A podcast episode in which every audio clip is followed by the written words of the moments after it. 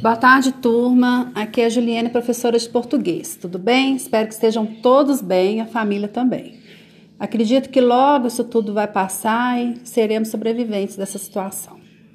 Hoje eu vou puxar a orelha daqueles que, de certa forma, ignoraram as nossas orientações. A semana praticamente acabou e muitos ainda não fizeram o que foi, o que foi proposto.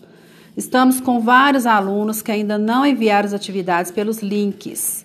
O que acontece? Nossas aulas não estão sendo presenciais, certo? Então teremos que nos adequar à situação e como iremos dar nota ao aluno e presença se ele não envia as atividades. A Secretaria de Educação não vai aceitar como aluno frequente aquele que não enviar as atividades. Essas atividades enviadas referentes à parte 1 ficarão anexadas e comprovadas na Secretaria de Educação. Esse procedimento de enviar as atividades foi exigência deles, tá? Da secretaria. Queríamos sim, nós professores estamos presentes para recebê-las, mas isso não será possível. E quando voltarmos, iremos corrigir as questões, tá?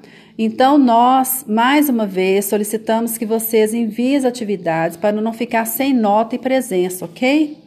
Se você não soube alguma questão, mande a si mesmo, não tem problema não.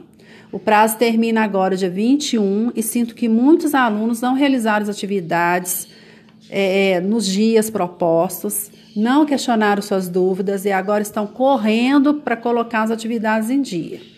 Não há necessidade disso.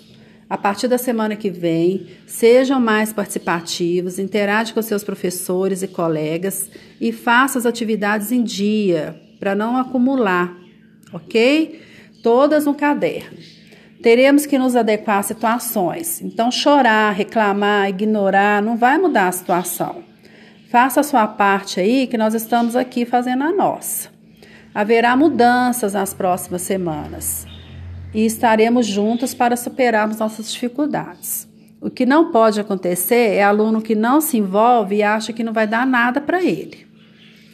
É, aquele aluno que tem interesse, ele aprende, certo? Então vamos lá, vamos apesar de distanciados, estamos juntos nessa batalha. Nós contamos com vocês aí. E mais uma vez, envie todas as atividades para os links que os professores enviaram para vocês, tá? Senão depois não terá como ajudar aquele aluno que não fez sua parte. Enfim, um grande beijo para vocês e bom final de semana, tá? Tô com saudade de vocês.